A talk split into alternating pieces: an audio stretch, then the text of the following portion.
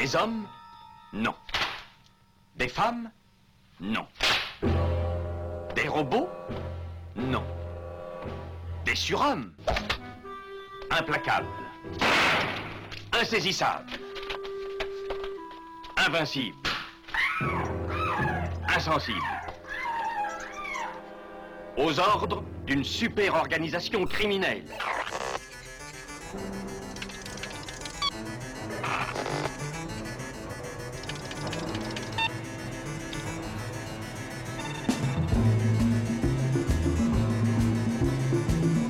Rien n'est impossible pour... Culture prohibée. Bienvenue pour ce nouvel épisode de Culture Prohibée. Culture Prohibée, c'est l'émission hebdomadaire de la culture planète du Ciboulot animée par l'équipe des films de la Gorgone. Pour en savoir plus, rendez-vous sur le site www.lesfilmsdelagorgone.fr. Nos précédentes émissions, déjà diffusées sur cette antenne, sont disponibles sur Deezer, iTunes, PodCloud et Spotify. Culture Prohibée, c'est aussi un profil Facebook et un blog, culture-prohibée.blogspot.com.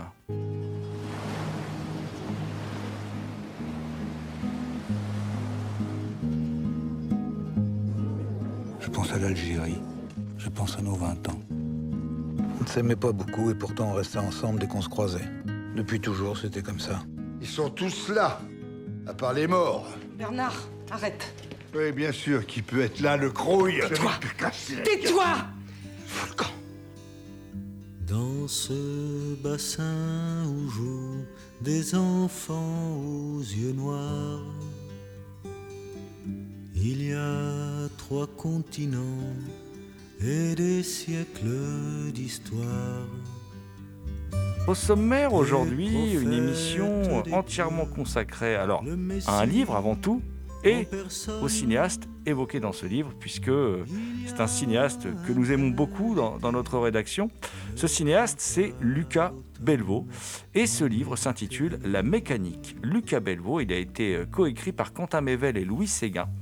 Euh, il est paru chez, Playlist Society et euh, nous aurons le plaisir durant cette émission d'échanger, d'échanger avec Louis Séguin qui est donc euh, co-auteur de cet ouvrage et qui a signé l'introduction du livre qui s'appelle en fait une affaire de morale dans lequel il développe toutes les thématiques hein, présentes dans le cinéma de Lucas Belvaux avant euh, Quentin Mével se charge euh, de l'autre partie de l'ouvrage, hein, qui en constitue les, trois quarts, qui est un entretien monstrueux donc avec, euh, avec Lucas Belvaux. D'ailleurs, l'équipe de Culture Prohibée tient à remercier Benjamin Fogel pour son aide sur cette émission. Par-dessus l'acropole.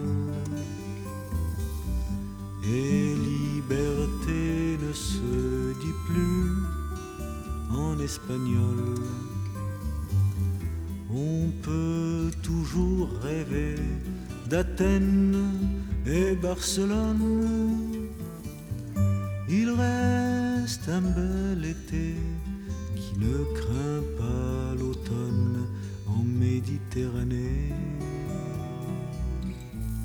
Avant de retrouver donc Louis Séguin, co-auteur de l'ouvrage La mécanique Lucas Belvaux, euh, un peu vous présenter pour ceux qui ne connaîtraient pas encore le, cinéaste Lucas Belvaux. Alors le, Lucas Belvaux, c'est un, cinéaste qui a été découvert par beaucoup, par moi-même, hein, je l'avoue, au début des années 2000, plus exactement en 2002, à travers une trilogie euh, vraiment exceptionnelle hein, euh, qui s'appelle Un couple épatant, Cavale après la vie. Ça, ce sont les trois titres qui ne forment en fait qu'un seul titre quand on en met bout à bout.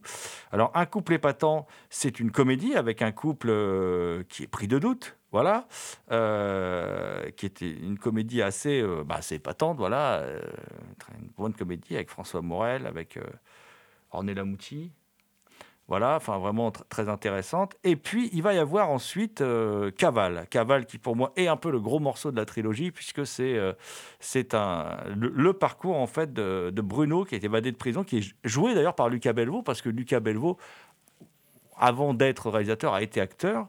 Et euh, il veut reprendre la lutte armée, en fait. Hein. C'est un, quelque sorte, on pourrait l'apparenter à un brigadiste, hein, quelqu'un des brigades rouges. Bon, voilà, c'est un terroriste d'extrême gauche, en tout cas, c'est comme ça qu'il se voit. D'ailleurs, il a une réplique dans le film où il dit aujourd'hui, en, en 2002, il y a beaucoup plus de raisons de se révolter et de prendre les armes qu'à l'époque où on les avait pris. Il y a le troisième épisode de cette trilogie qui s'appelle donc Après la vie, hein, qui est tous les films ont été tournés en même temps, sont sortis en même temps en fait. Hein.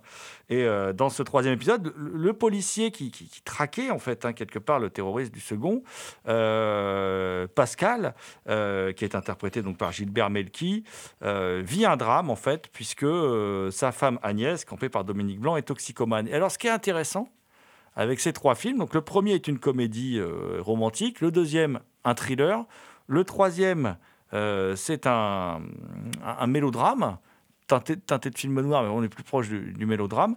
Trois films tournés en même temps, on retrouve des scènes en commun, en fait, dans ces trois films, et c'est donc toutes les questions de point de vue.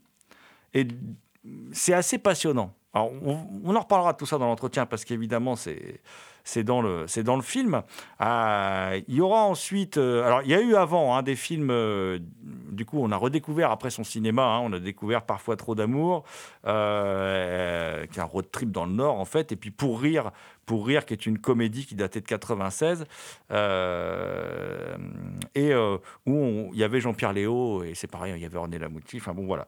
Et ensuite, après la trilogie, il va faire La raison du plus faible, qui était une sorte de film noir qui raconte une histoire de casse, en fait, hein, organisée par des, par des ouvriers, qui est un film là aussi passionnant. Il va s'inspirer de l'histoire du, baron d'Empin aussi pour faire Rapt en 2008. Il va retrouver Yvan Attal en 2010 pour faire 38 témoins, qui est un, film sur, euh, ben, sur, l'histoire d'une femme qui a été assassinée euh, en pleine rue la nuit au Havre et personne n'a rien vu alors qu'il y a 38 témoins autour dans des bars euh, d'immeubles voilà donc et puis, il va faire, moi, ce que je considère comme euh, son, meilleur film, un Pas son genre, en 2013, avec Émilie Dequesne, qui est, l'histoire d'un amour, en fait, euh, entre euh, une, une coiffeuse à Arras et un professeur de philo. Voilà. Et en 2016, il va faire un film Coup de poing, adapté d'un auteur qu'on avait reçu dans l'émission, Jérôme Leroy, adapté du bloc. Euh, le film s'appelle Chez nous, c'est un, film sur l'extrême droite, encore avec Émilie Dequesne d'ailleurs. Euh, et puis en 2020, euh, devait sortir Des Hommes, adapté du, livre du même nom de, Laurent Mauvigné, voilà, qui est un, film sur la guerre d'Algérie en fait.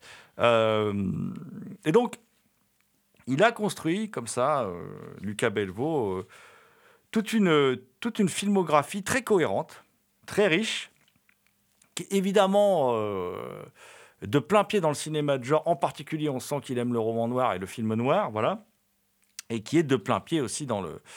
Euh, qui, est un peu, moi, pour moi, qui, est de plein pied dans le réel. Et qui, pour moi, fait un peu de Lucas Belvaux, euh, l'héritier de, certains cinéastes, comme Yves Boisset, par exemple. Euh, c'est des films un peu comme Yves Boisset aurait pu les faire auparavant. Voilà. Euh, donc, euh, avec la patte Lucas Belvaux, hein, euh, Yves Boisset n'aurait jamais fait, par exemple, je pense, un film comme Pas son genre. Mais des films comme euh, la raison du plus faible ou 38 témoins, c'est les sujets en tout cas auraient pu intéresser des gens comme Boisset. C'est un peu pour vous donner une idée, pour ceux qui ne connaîtraient pas encore le, cinéma de Lucas Belvaux. Euh, vous pouvez prendre ces films dans l'ordre parce qu'on voit du coup une réelle progression. Et si vous voulez euh, vraiment euh, découvrir euh, la force, la richesse de son cinéma. Vraiment prendre les films dans l'ordre, c'est bien parce que vous allez prendre une énorme claque en voyant sa, trilogie. Donc un couple épatant, cavale après la vie. Voilà. Alors bon, je vais arrêter de parler moi tout seul comme ça dans mon coin sur Lucas Belvaux et je vais parler avec de Lucas Belvaux avec Louis Séguin. Louis Séguin, il est donc le co-auteur de la mécanique Lucas Belvaux paru chez Playlist Society avec Quentin Mével et Louis Séguin. Donc euh, on va tout de suite le retrouver au micro de Culture Prohibée.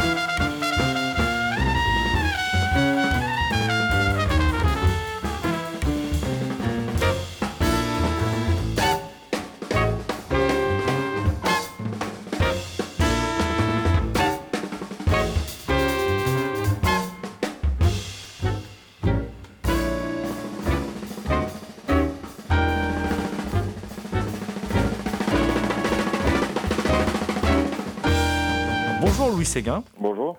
Ah, Avant d'aborder l'ouvrage La mécanique Lucas Belvaux, que vous avez coécrit avec Quentin Mével, nous allons revenir un peu sur votre parcours. Vous, vous avez écrit euh, pour Transfuge, Trois couleurs, Chronique Art, vous écrivez dans les cahiers du cinéma, vous avez co-réalisé Les ronds-points euh, de l'hiver avec Laura Tuilly en 2016, vous avez réalisé deux courts-métrages, Saint-Jacques-Gay-Lussac en 2018, Bus en 2019.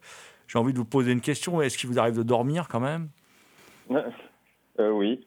Oui, ouais, non, c'est effectivement présenté comme ça d'un bloc, euh, ça, peut paraître beaucoup, mais non. Après, voilà, la casquette euh, critique-réalisateur, euh, c'est une sorte de tradition euh, française à laquelle j'ai souscrit, ouais, c'est vrai. Et puis, euh, voilà, vous vous inscrivez dans la, comment dire, dans la, dans la lignée des jeunes Turcs en travaillant au ca- cahier du cinéma et en étant aussi réalisateur. euh, Il y a- il y, a une logique. Ouais, voilà, bah, c'est ouais, vrai que c'est une tradition qui a, qui a perduré au cahier du cinéma jusque, bah, jusqu'aujourd'hui. Euh, Il y a quand même pas mal de rédacteurs qui, qui commencent à écrire euh, et à faire de la critique de cinéma avec l'idée que ça va être une école pour, euh, pour apprendre à faire des films. Euh, ce qui est mon cas, puisque donc moi j'ai pas fait d'école de cinéma et, et j'ai appris en voyant, voilà, au contact bah, des, des- des réalisateurs et de la mise en scène, mais plutôt en, en écrivant dessus dans un premier temps. D'accord. Voilà. Et, comment vous avez rencontré donc euh, Quentin Mével euh, pour euh, et vous on, va faire un ouvrage sur Lucas Belvaux ou bon c'est un comment ce projet a pris forme? Comment ce, ce projet est né? Bah, alors, euh, c'est Quentin Mével qui travaille depuis, depuis quelques, quelques livres avec Playlist Society, avec Benjamin Fogel, voilà, qui est l'éditeur de Playlist Society, sur cette collection de livres d'entretien avec des cinéastes.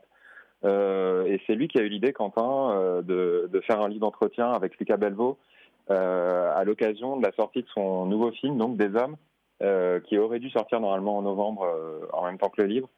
Et, Covid oblige, le film sort en janvier.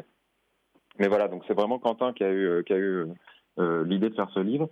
Et, il m'a contacté, lui, avec cette proposition de faire donc l'introduction, qui est un petit essai critique d'une trentaine de pages, euh, parce qu'il avait lu euh, un dossier que j'avais réalisé euh, dans le cadre de Lycéen au cinéma. Je ne sais pas si vous voyez, mais c'est un dispositif pédagogique et c'est des livrets qui accompagnent un livre et qui doit, qui est censé aider les, profs à parler du film avec les élèves. Et donc moi j'avais écrit un dossier pédagogique sur 38 témoins de Lucas Belvaux. Et, et Quentin avait lu ce dossier, il avait trouvé que, voilà, bah, j'imagine que je, je disais des choses intéressantes sur Lucas Belvaux. Et il se trouve qu'effectivement c'est un cinéaste que je trouve qui est euh, vraiment intéressant et, euh, et sur lequel il n'y a pas beaucoup de choses qui sont écrites. Donc c'est aussi ça qui est agréable de se dire qu'on va, qu'on défriche un petit peu euh, une filmographie et un auteur. Donc j'ai accepté tout de suite. euh, et ensuite, on a travaillé bah, à distance, euh, où lui me tenait au courant un petit peu de, l'avancée de l'entretien. Euh, il m'envoyait des, des, extraits, puisque c'est chapitré selon les films, donc il m'envoyait un petit peu au fur et à mesure. Et, euh, et moi, j'ai donc revu les films de Lucas Belvaux euh, et j'ai écrit l'entretien. Enfin, pardon, j'ai écrit euh, l'introduction critique. euh. et quelle place il tient Lu- Lucas Belvaux dans votre cinéphilie personnelle dans votre panthéon personnel? Alors, euh, bah, euh, je pense que c'est un, un cinéaste que j'ai découvert, euh, j'ai découvert, je pense, assez tôt, en voyant les films qui sortaient en salle, au fur et à mesure. Par exemple, je sais que le premier film que j'ai vu, je pense, c'était La raison du plus faible, qui est sorti en 2006. Euh, donc, je pense que c'est vraiment le moment où j'ai commencé, euh, moi, personnellement, à voir, euh, à voir beaucoup de films. Et c'est quelqu'un donc j'ai tout de suite identifié à la fois comme réalisateur et acteur puisqu'il joue le rôle principal dans ce film-là. Et ensuite c'est plutôt, je dirais un peu film par film, mais parce que c'est un réalisateur, je pense qui qui a un peu cette particularité d'avoir travaillé dans des genres très différents et donc voilà j'ai vu j'ai vu les films un peu bah, selon euh, les occasions. Par exemple, je sais que Pour rire, qui est son deuxième film, je l'avais vu dans un festival de cinéma. Euh, et euh, et je, voilà, je voyais les films au fur et à mesure. Et pour répondre à votre question, donc sur la place qu'il occupe, bah, en tout cas, ce qui est, intéressant, c'est que c'est un cinéaste qui vraiment qui a les mêmes références et les mêmes, je dirais, un univers cinéphilique très proche du mien et je pense de, de, beaucoup de cinéphiles. Il cite beaucoup les cinéastes classiques américains et, euh, et aussi des cinéastes français comme Claude Chabrol, qui est très important pour moi. Euh, donc c'est assez intéressant de voir en fait cette, cette, euh, ce réalisateur cinéphile, de voir comment il transpose sa cinéphilie, sachant que moi-même je me pose les mêmes questions, c'est-à-dire comment comment réaliser des films, enfin voilà, après les modèles, les modèles qu'on a, qu'on a qu'on partage. Et justement, euh, Lucas Bellevaux, voilà, vous nous avez expliqué quelle place il tient pour vous dans, votre cinéphilie, comment vous l'avez découvert, ça. Et quelle place selon vous Parce qu'il a vraiment une place un peu à part, moi je trouve, dans, euh, l'industrie du cinéma, euh, allez, on va dire franco-belge. Quelle place il, tient selon vous dans cette industrie? Parce que je trouve que c'est un, cinéaste, en fin de compte, qui a un parcours assez singulier par rapport à d'autres. Ouais, je suis, tout à fait d'accord. Je pense que c'est l'avantage, à mon avis, du livre, de... parce qu'il parle très précisément aussi de ça, de sa place dans l'industrie. Je pense qu'il en parle assez lucidement. Euh... en fait, je pense qu'il y a deux, choses différentes. Il y a la place qu'il occupe dans l'industrie et la place qu'il occupe dans la cinéphilie. Et, euh... je pense qu'il est bon. Bah, enfin voilà, c'est le lot de, beaucoup de cinéastes, mais, euh, mais chez lui, c'est très particulier parce que je pense qu'il a une place assez stable, je dirais, dans l'industrie. C'est-à-dire que c'est quelqu'un qui arrive à faire ses films, qui fait des films qui sont quand même assez bien financés, euh, qui est identifié, je dirais, par l'industrie justement. Euh, et du point de vue de la cinéphilie, je pense que les, les, il a justement euh, cette image pour ceux qui le connaissent, quelque chose de, travailler dans des genres très différents et de faire des films très différents.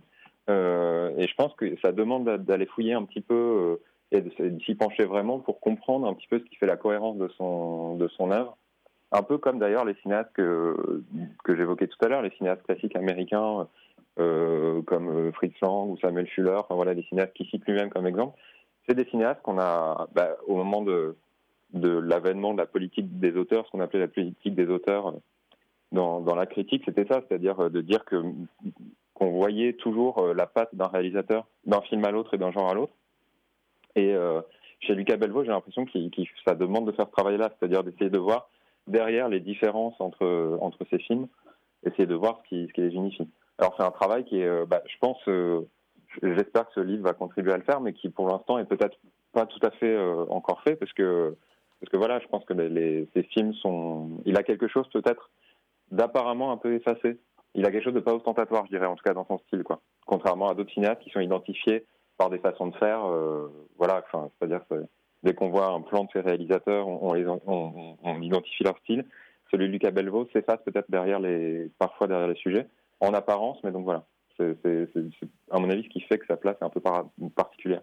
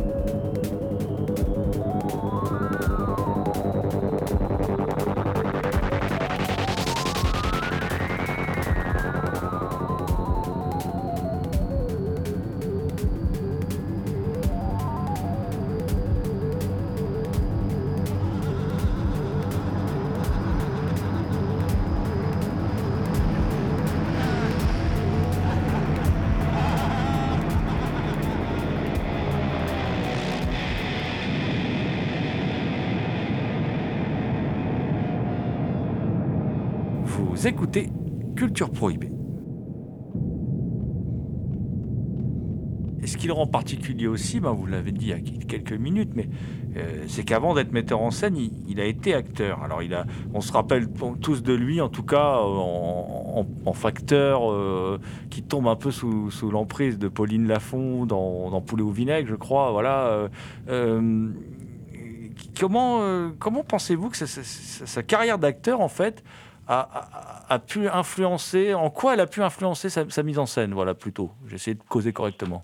Oui, bah alors, euh, ce qui est, euh, bon, je pense que déjà, il a, c'est ce dont je parle un petit peu dans l'introduction critique. Euh, je pense qu'il y a vraiment cette tension dans son cinéma entre voir et être vu, donc c'est très logique qu'il ait occupé un peu les deux places, puisqu'il y a vraiment une mise en scène en permanence du fait d'être témoin de quelque chose, ou alors d'épier quelqu'un, parce qu'il y a beaucoup de scènes, il y a beaucoup de scènes de filature, de scènes de, voyeurisme même dans son, cinéma. Donc j'ai l'impression qu'il a un petit peu occupé le fait d'avoir occupé les deux places. Euh, ça lui donne un peu. Euh, j'ai l'impression que ça enrichit beaucoup ce, point-là de son, cinéma. Ensuite, euh, très concrètement, ce qui est intéressant, c'est que lui, il dit dans l'entretien, il rappelle qu'en fait cette place d'acteur, il pensait que ça allait lui donner une sorte de légitimité et qu'il allait avoir de la facilité à diriger les comédiens et qu'il allait avoir plus de mal sur le point technique puisqu'il n'avait pas, euh, pas de formation technique. Et en fait, c'est le contraire qui s'est passé parce que euh, finalement, ah, même s'il connaissait très bien le métier de comédien, comme il le dit, euh, chaque comédien a sa façon de fonctionner et c'est difficile de partir de son expérience personnelle. C'est ce qu'il dit lui en tout cas.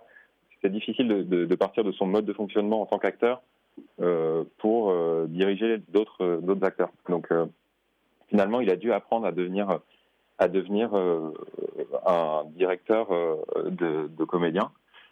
Euh, alors que sur le plan technique, visiblement, cette place de comédien qu'il avait eu lui au départ lui a permis d'apprendre la technique. Enfin voilà, c'est encore, bah, je, le cite de mémoire, mais voilà, il dit que, sur, le, plateau, il avait le temps en tant que comédien de regarder tout le monde travailler. Il a compris la technique du cinéma en étant comédien. C'était son école. Mmh, mmh. Bah, euh, oui, c'est vrai que c'est le moment où il explique dans, dans ça dans le livre, c'est vrai que c'est assez, c'est assez rigolo puisque c'est paradoxal. Je rappelle, le livre hein, s'appelle La mécanique Lucas Belvaux. Il, est donc signé par Quentin Mével et vous, Louis Séguin. Et, dans votre essai qui ouvre l'ouvrage, donc qui s'intitule, euh, votre essai s'intitule Une affaire de morale.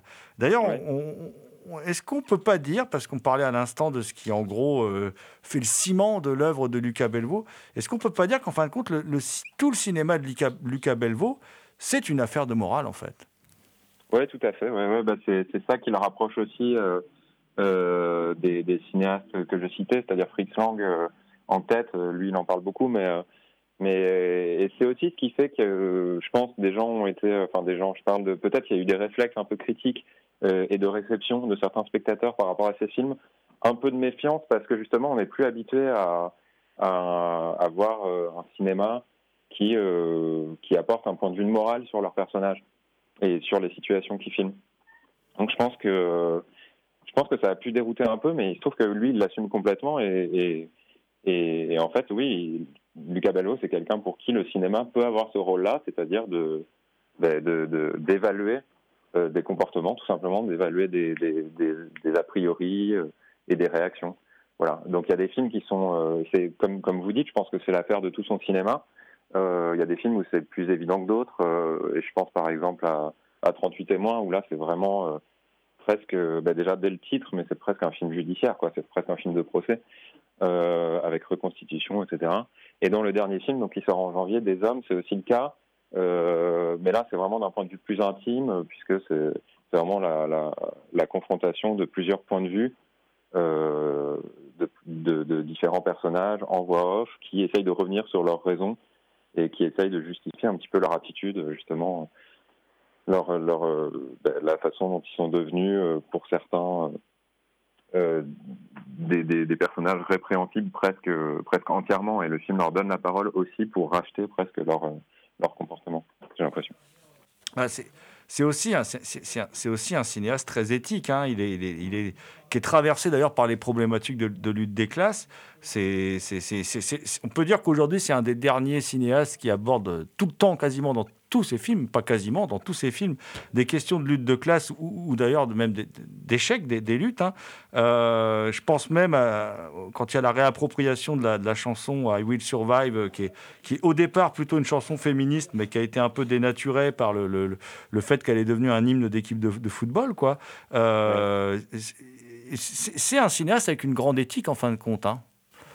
Ouais, ouais, bah c'est. Alors, c'est. Euh, ouais, tout à fait, je suis d'accord. Euh, je suis d'accord là-dessus. Et euh, bah, ce qui est intéressant, c'est aussi cette éthique-là, ça entraîne forcément une déontologie du, réalisateur. C'est-à-dire, qu'est-ce qu'on peut faire en tant que réalisateur, qu'est-ce qu'on a le droit de montrer, qu'est-ce qu'on n'a le droit de montrer, comment on montre la violence, comment on montre. voilà.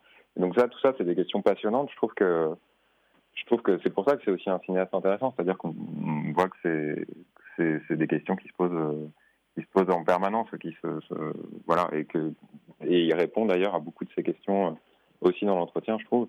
Euh, ouais, voilà. Donc c'est vrai, effectivement, c'est une éthique qui, qui entraîne une façon de réaliser.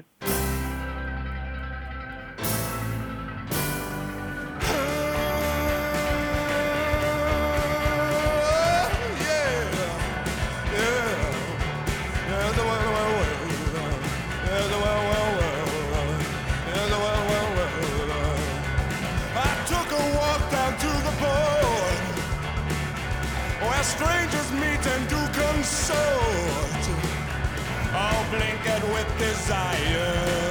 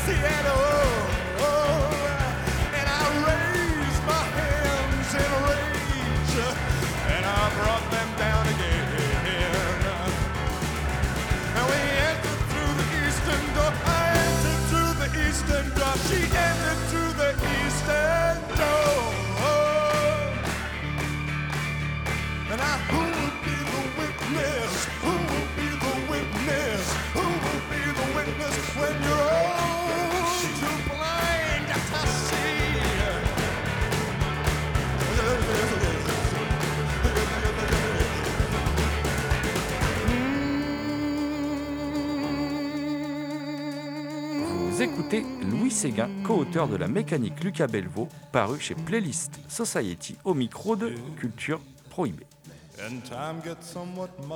Et d'ailleurs, vous, évoquez, vous en avez parlé hein, il y a quelques minutes, c'est quelque chose qui revient dès le début de votre essai, c'est la, la, question du point de vue qui est centrale dans son cinéma. Alors, bien sûr, on pense à 38 témoins, on peut se, souvenir aussi de sa euh, brillante trilogie. Moi, je l'ai découvert par cette trilogie, en fait, euh, Un couple épatant cavale après la vie, hein, qui était euh, le premier film, une comédie, le deuxième, un, thriller, le troisième, un drame. Et, vous, vous parlez de, comment dire, d'un fantasme illusoire. C'est-à-dire que vous, de croiser tous les points de vue, vous dites que c'est un fantasme illusoire. pourtant, je trouve qu'il se débrouille pas mal. Moi, Lucas Belvaux, il y arrive presque, quoi. Oui, bah oui, non, mais c'est ça. En fait, je pense que c'est ça qui est important, c'est-à-dire euh, à la fois euh, la confiance qu'on ne va pas euh, établir une vérité intangible et parce que la vérité, je pense, enfin voilà, ce qui, est, défini comme la vérité dans le cinéma de Luca Belvo, c'est toujours de toute façon un récit et le point de vue qu'un personnage a eu sur des événements. Alors après, évidemment, si c'est un seul personnage qui parle, ben, on n'a que son point de vue. Si ça en est plusieurs, ben, d'un coup, on commence à avoir quelque chose qui ressemble plus à l'objectivité. Seulement, il faut être conscient qu'il manquera toujours des points de vue pour avoir euh, pour avoir euh, un récit de l'événement qui est complètement euh, qui est complètement objectif. Et je pense que ce qui est important, c'est à la fois de se dire qu'on n'arrivera jamais à être tout à fait objectif, et en même temps que ça n'empêche pas d'essayer et de, tendre vers l'objectivité. Voilà, moi j'ai l'impression que c'est un peu ça qui se passe dans les films de, de, de Belvaux. Et effectivement, il réussit plutôt pas mal. En tout cas, enfin, je trouve qu'il y a même des films qui sont très virtuoses dans dans la confrontation des points de vue. Euh, et, c'est sûr que la trilogie, pour moi, c'est assez impressionnant. Enfin, même, euh, de réussir, bah, d'un point de vue même euh, de l'industrie, comme on en parlait tout à l'heure, de réussir à produire trois films en même temps comme ça, c'est quelque chose de très colossal, dont un des films dans lequel il a le rôle principal. Et euh, enfin, pour moi, c'est quelque chose d'assez magistral. Et puis, puis il y a un rôle, euh, voilà, un rôle fort en plus, hein, qui demande beaucoup d'implication, quoi. C'est, ouais, ouais. c'est voilà. Le, est-ce qu'on peut dire aussi, parce qu'on parlait de Fritz Lang, on parlait, bon voilà, avec tous les thématiques qui traversent, traversent le cinéma de Fritz Lang aussi, on parlait de Fuller, puisqu'il les cite dans l'entretien, mais il y a aussi un héritage Hitchcockien quelque part chez, chez Belvaux, parce que c'est un cinéaste scopophile, un peu comme Hitchcock, quoi. Voilà, c'est, c'est vraiment euh, la question du regard et tout, elle est prépondérante euh, chez lui, quoi, et du regard qui, qui est porté par la caméra, quoi. Ouais, ouais. Euh, et, et, je pense qu'il y a aussi cette conscience d'ailleurs, euh, bah, vous dites scopophile, et donc euh, bah, on pense à Fenêtre sur cour au côté voyeur. Et c'est sûr que je pense que Lucas Belvaux a conscience aussi de ça dans son cinéma, c'est-à-dire que bah, je parlais tout à l'heure des scènes de filature, il y en a quand même vraiment beaucoup dans, dans, son cinéma. Et c'est intéressant de voir ça, c'est-à-dire que d'assumer cette part de plaisir, qui est évidemment une métaphore aussi du spectateur, c'est-à-dire, c'est-à-dire le plaisir qu'on prend à voir, à voir, à scruter, à observer et à espionner, voilà. Et donc, euh, ouais, c'est sûr qu'il a ça en commun avec Hitchcock, plus, euh, plus euh, évidemment un sens du suspense et un sens aussi. C'est marrant parce que la phrase, une des phrases d'Hitchcock qu'il cite dans, l'entretien, c'est ça prend du temps de tuer un homme, ce qui est, enfin voilà, ça veut dire qu'il prend aussi, c'est, pas, disons que ça veut pas dire un rythme effréné d'être Hitchcockien. Dans son cas, ça veut dire vraiment de prendre en considération bah, tout le labeur qu'induit une idée scénaristique, voilà. Donc euh, une idée de polar, une idée de thriller, dire euh, ce personnage va disparaître, ce personnage va en tuer un autre, etc. Il y a toujours quelque chose d'assez, euh, je dirais, bah ouais, laborieux qui résiste. Enfin voilà, le réel résiste au plan des personnages. Ça, c'est, je pense que c'est aussi un point commun avec Hitchcock, quoi. Mmh, bien sûr. Et il y a aussi quelque chose que vous abordez dans, le livre qui est, dont on parle vraiment jamais quand, on parle de, de, de Bellevaux, c'est la place du quiproquo. Vous dites qu'elle est omniprésente dans son cinéma. Est-ce que vous pouvez nous en dire un peu plus là-dessus? Parce que je vous, avoue, hein, quand j'ai lu ça, bon, je me rappelle, évidemment, je me suis rappelé de Pourrir, quoi, le, film euh, avec Jean-Pierre Léo, mais je, je, je cherchais d'autres quiproquos. Puis après, c'est expliqué, évidemment, vous, vous, vous l'expliquez dans votre essai, mais c'est assez étonnant. C'est vrai que c'est quelque chose dont on parle jamais quand on parle du cinéma de Bellevaux. Oui. Bah, le... En fait, c'est assez logique, puisque comme, comme ce que je disais tout à l'heure, euh, le fait que, que qui croisent les points de vue, ça fait toujours que euh, ben, on va on va devoir euh, va devoir évaluer la conformité d'un récit avec euh, avec ce qu'on a vu nous spectateurs.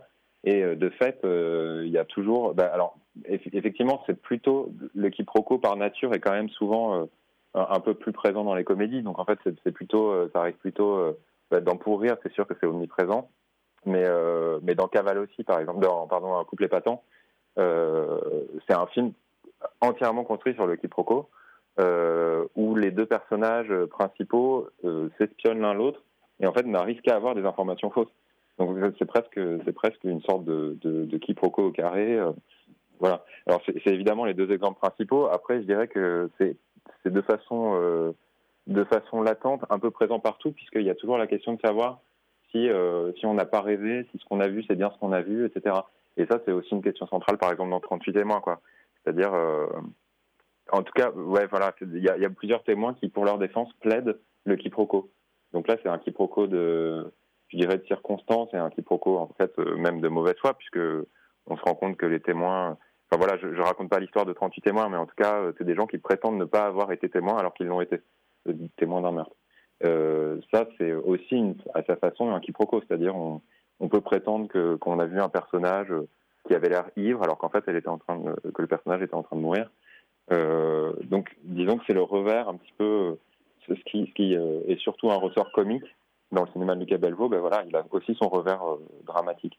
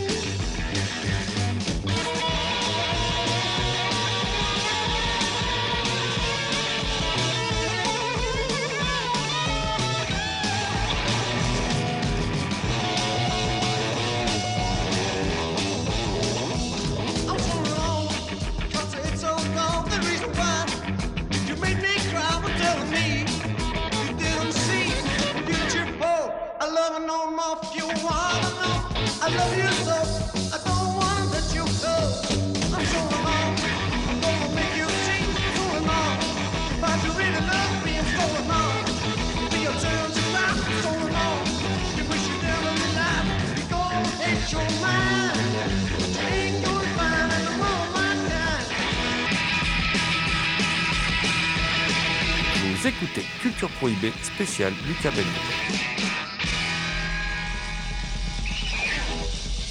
Il y a aussi un truc, moi, par rapport à Bellevaux, je trouve que la, critique n'a pas toujours été tendre avec lui. Hein, et je trouve qu'il a souvent été euh, victime d'attaques assez injustes, en fait. Euh, j'ai lu dans plusieurs critiques quand même que La raison du plus faible, c'était un film simpliste, que que chez nous, c'était un film euh, où on fantasmait beaucoup de choses sur l'extrême droite, ce qui est absolument faux d'ailleurs quand on connaît les mécanismes de l'extrême droite, et je pense qu'il était très documenté pour faire son film.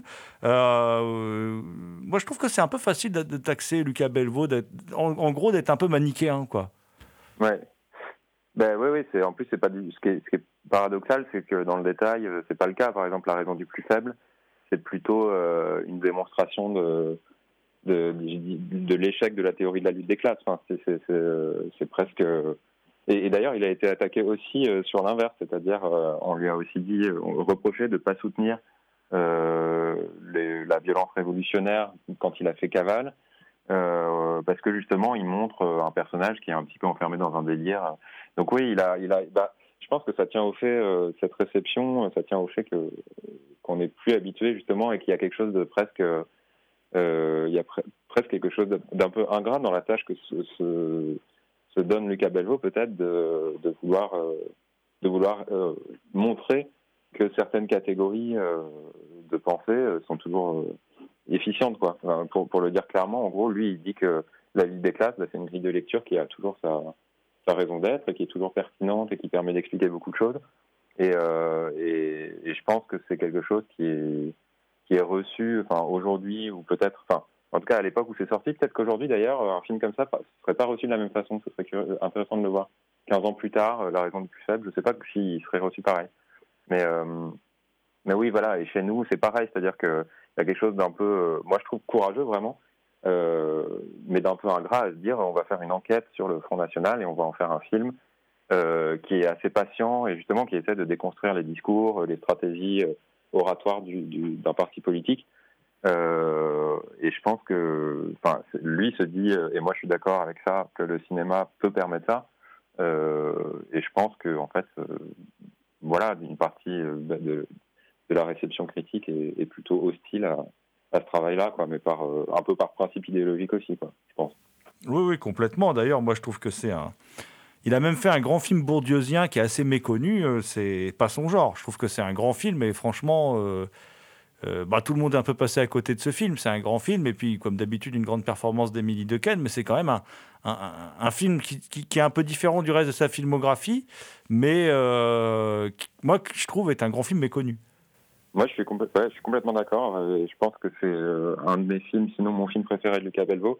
Euh, et effectivement, alors je me souviens à l'époque quand il est sorti, j'avais déjà commencé euh, euh, à faire un peu de, enfin voilà, à écrire de la critique et, donc là j'avais participé, enfin j'avais discuté avec des gens et on était une, on était quand même quelques-uns à, reconnaître, à voir que c'était un très beau film, justement, bah, comme vous dites, bourdieusien.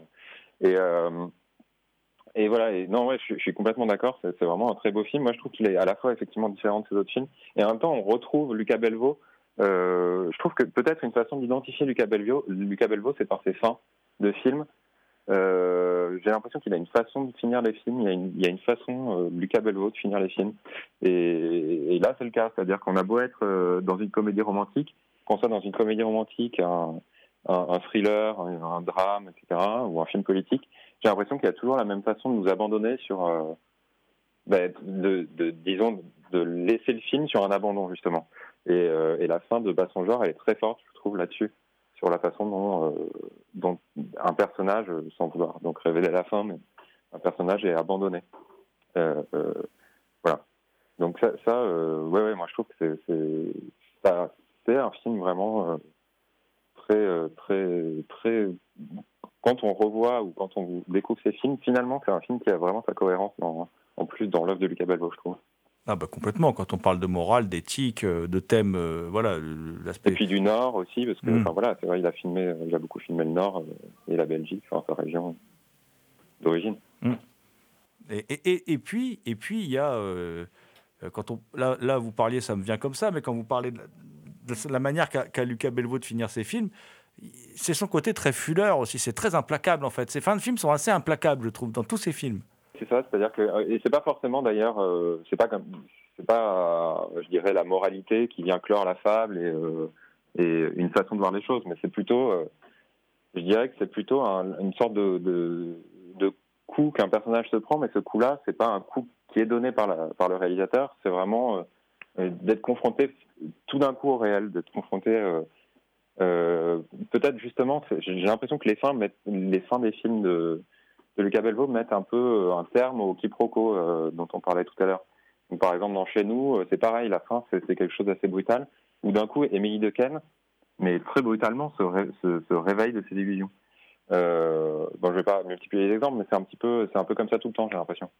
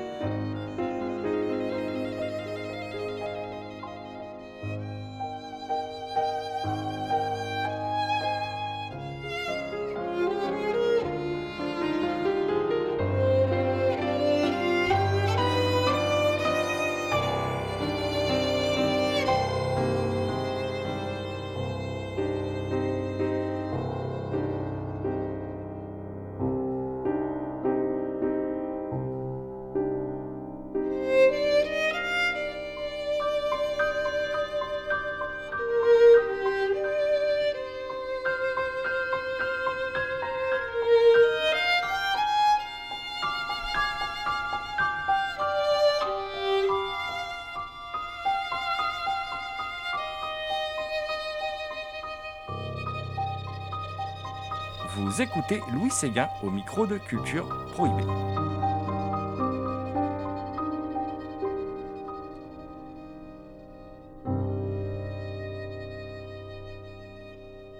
il y a aussi quelque chose qui caractérise le cinéma de Lucas Belvaux, qui fait d'ailleurs que c'est aussi un grand cinéaste populaire. moi, j'entends euh, au sens où voilà, euh, ces films sont hyper accessibles tout en développant des, thématiques et des, et des propos, euh, en fin de compte, très complexes. c'est son attirance pour le cinéma de genre. Quoi. Il est, c'est un fada de cinéma de genre quand même, Lucas Belvaux, parce qu'en si on regarde bien sa filmographie, c'est toujours du cinéma de genre. Ouais, ben, en, en, tout cas, oui, ça c'est notable qu'il a travaillé dans des genres très différents parce que c'est quand même euh, quelque chose qui est pas très courant. Euh, alors ensuite, ouais, effectivement, il y a des bah, il y a des genres. On voit qu'il est plus sensible à des genres plus que d'autres. Euh, bah, par exemple, le thriller, les films policiers, parce que c'est, je pense, sa culture aussi cinéphilique profonde. Quoi. Il, a, commencé à aimer le cinéma avec ça. ensuite, moi, je trouve qu'il est très fort en comédie. Enfin, que ses comédies sont très fortes.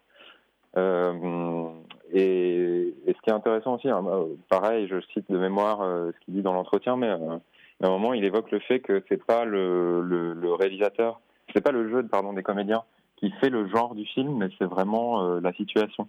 Et ça, c'est, bah, la trilogie, c'est évidemment théoriquement passionnant, quoi, et même, je veux dire, au visionnage, c'est passionnant de voir comment la même scène euh, selon le point de vue, euh, appartient euh, à des genres complètement différents, quoi. Voilà, donc c'est, ouais, effectivement, c'est, c'est vraiment quelque chose qui le caractérise très profondément. Et est-ce que vous avez pu voir, du coup, comme vous l'avez rencontré, est-ce que vous avez pu voir le, Des Hommes, d'après le livre éponyme de Laurent Mauvigné Parce que c'est. On l'attend tous, quoi, quand on aime le cinéma de Lucas Belvaux, on se demande ce qu'il a pu faire d'un tel ouvrage.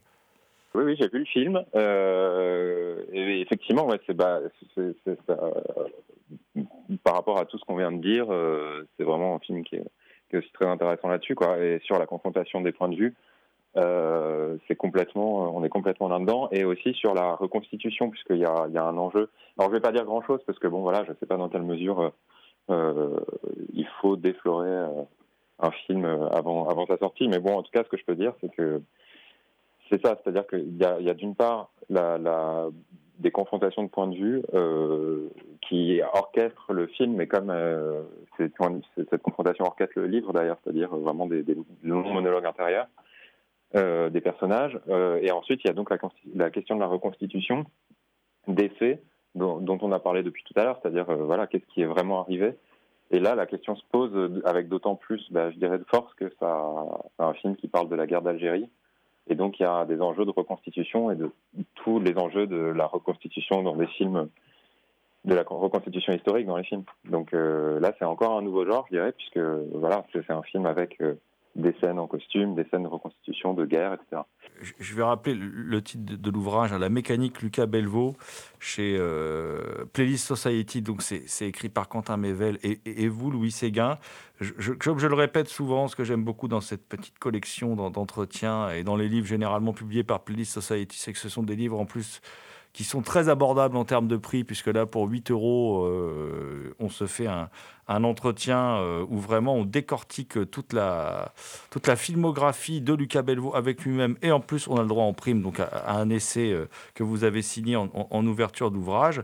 je, je, voulais vous poser comme question, un peu avant qu'on se quitte, vu la période qu'on traverse tous là actuellement et que traverse le monde de la le monde de la culture, le, monde du cinéma. Vous en êtes tout, vous, de vos projets? Est-ce qu'il y a des, choses en route, des choses en cours euh, ou, voilà, quoi, ou alors est-ce que en ce moment, c'est un peu compliqué? Voilà. Eh ben, alors merci déjà de prendre des nouvelles. Mais euh, donc ben, moi je suis suis pas du tout le plus à plaindre parce que euh, j'étais dans une phase d'écriture plutôt. Donc en ce qui me concerne, voilà, j'ai un film, un moyen métrage que j'essaierai de tourner dès qu'il sera possible euh, même si des tournages, d'ailleurs, ont continué à avoir lieu là euh, pendant ce deuxième confinement, mais euh, moi, normalement, je devrais le tourner au printemps ou à l'été, et il est en cours de financement. Donc, pour l'instant, c'est des choses qui peuvent se faire à distance. Et je suis aussi en, train de, de, développer mon premier long métrage, et c'est pareil, je suis en train, je suis en phase d'écriture, donc c'est des choses qui sont compatibles avec le confinement.